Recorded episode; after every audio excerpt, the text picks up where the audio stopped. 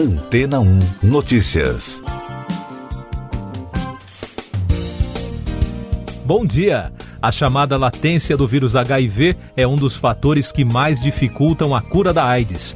Isso ocorre porque o vírus é capaz de ficar escondido dentro das células, mesmo que a carga viral da pessoa seja indetectável e ela não transmita mais a doença.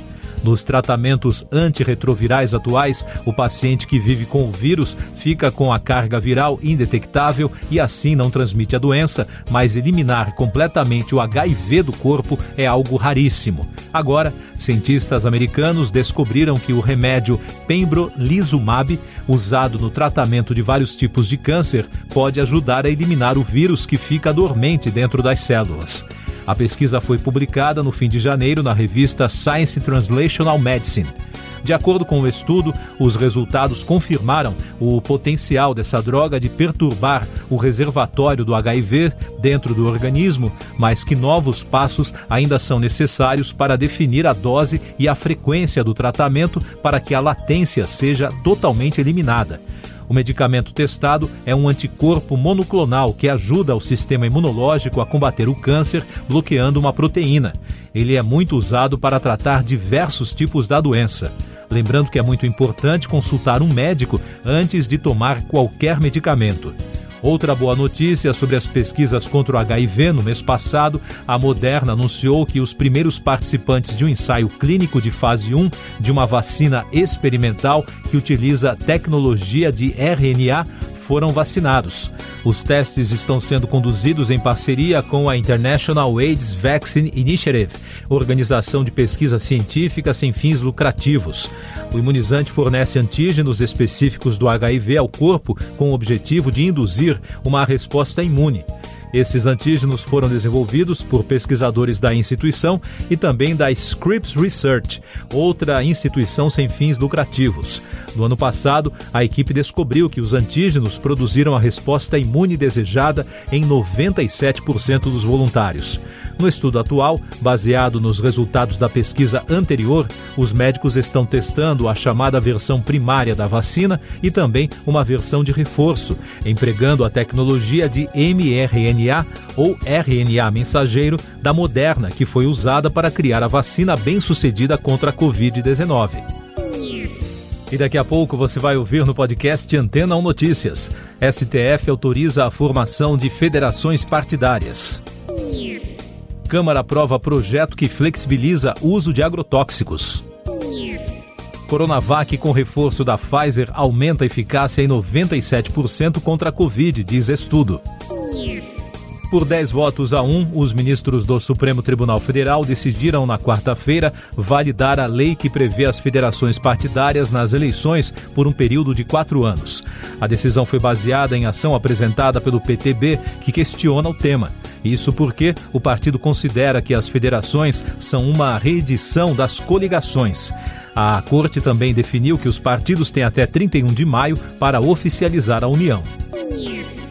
A Câmara dos Deputados aprovou o texto base do projeto de lei que altera as regras sobre agrotóxicos por 301 votos a favor, 150 contrários e duas abstenções.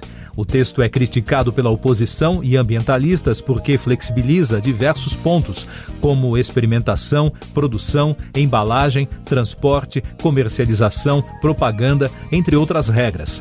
Para a Frente Parlamentar Agropecuária, o projeto vai permitir modernizações e ajudar na competitividade agrícola. Os deputados também aprovaram, em votação simbólica, o texto base da medida provisória editada pelo presidente Bolsonaro, com o objetivo de ajudar policiais e bombeiros a comprarem a casa própria. Já as sugestões de modificações serão analisadas nesta quinta-feira.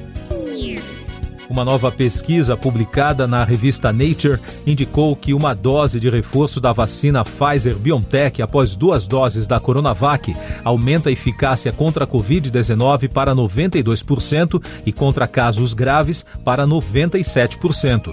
Pesquisadores de diversas universidades federais do Brasil, da Bahia, do Rio de Janeiro, Brasília, da Fiocruz Bahia e da Universidade de Glasgow, no Reino Unido, analisaram informações de 14 milhões de pessoas no Brasil com base em dados do Ministério da Saúde. Essas e outras notícias você ouve aqui na Antena 1. Oferecimento Água Rocha Branca. Eu sou João Carlos Santana e você está ouvindo o podcast Antena 1 Notícias com mais informações da Covid no Brasil. Já estão valendo novas restrições para conter o avanço da doença em Pernambuco. A Secretaria Estadual de Saúde definiu até 24 de fevereiro redução do limite de público de 3 mil para 500 pessoas em eventos em espaços abertos e de mil para 300 pessoas em locais fechados. Além disso, durante o período de carnaval, nenhum tipo de evento será permitido em espaços privados ou públicos. Em Belo Horizonte, não é mais necessário apresentar o teste negativo e o comprovante de vacinação para a entrada em eventos. A nova regra determina que as pessoas podem mostrar apenas um dos dois documentos. O prazo para a realização dos testes também mudou, de 72 horas para até 48 horas no caso do RT-PCR e até 24 horas para o teste rápido de antígeno. O Brasil registrou na quarta-feira 1.295 mortes pela doença em 24 horas, totalizando mais de 635.100 óbitos desde o início da crise. A média móvel dos últimos sete dias é de 873, com tendência de alta. Também foram registrados mais de 184.700 novos casos, somando mais de 26 milhões e 900 mil. Com isso, a média móvel de infecções nos últimos sete dias foi a 173.700, indicando também tendência de alta. E os dados da vacinação mostram que já passa de 151 milhões e 600 mil o número de brasileiros que completaram o esquema vacinal, o que representa 70,6% da população. Mais destaques nacionais no podcast Antena 1 Notícias. As declarações do influenciador Monarque, que defendeu a existência de um partido nazista no Brasil, tiveram repercussão internacional nesta semana. Jornais como o britânico The Times, o argentino La Nación e The Times for Israel, a emissora portuguesa SIC, o portal suíço Watson e a rede TRT World da Turquia destacaram de forma negativa a postura e também a demissão do podcaster. No Twitter, o presidente Jair Bolsonaro disse que o nazismo deve ser repudiado de forma irrestrita e permanente, sem ressalvas, e fez uma comparação com o comunismo. Ainda sobre esse assunto, o Senado programou para esta quinta-feira uma sessão em memória às vítimas do Holocausto. Na quarta, o presidente da casa, Rodrigo Pacheco, condenou a defesa do nazismo e disse que a prática é crime e afirmou que declarações antissemitas não são liberdade de expressão.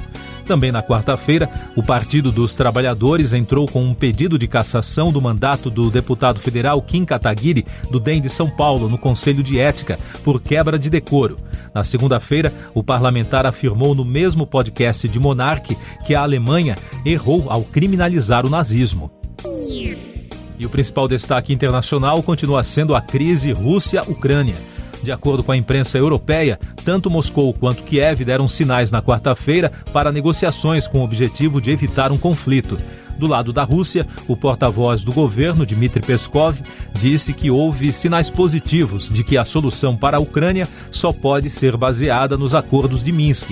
Do lado da Ucrânia, o chanceler Dmitro Kuleba reconheceu que há a possibilidade real de avanços nas negociações. O protocolo de Minsk é um acordo assinado por representantes da Ucrânia, da Rússia, da República de Donetsk e da República Popular de Lugansk, que pôs fim à guerra no leste da Ucrânia em 2014.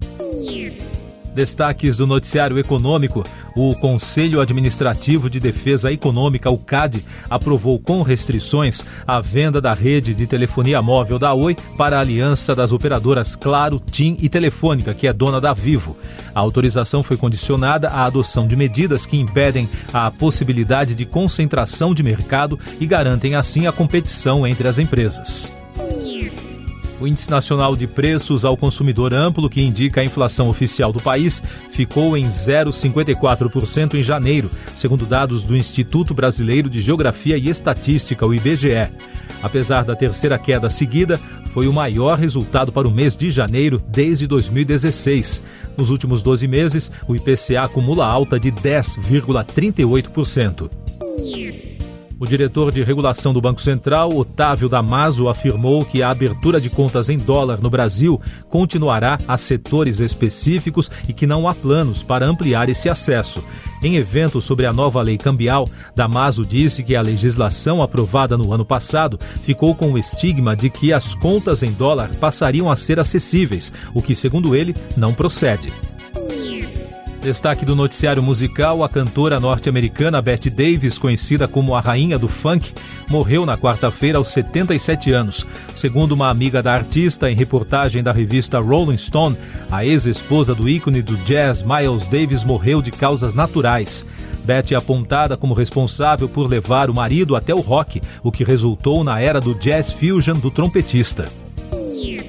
Cinema. Tem início nesta quinta-feira na Alemanha a edição de número 72 do Festival de Cinema de Berlim em formato presencial.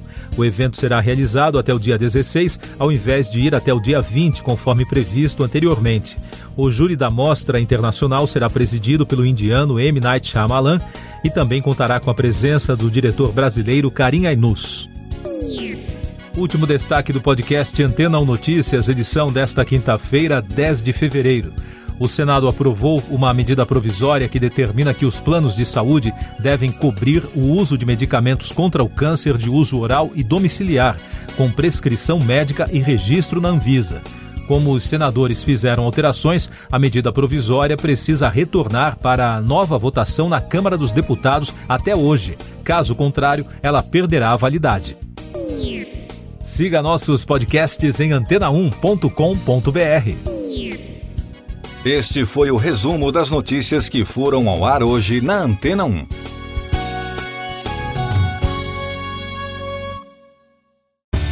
Depois de tanto conteúdo legal, que tal se hidratar com água rocha branca?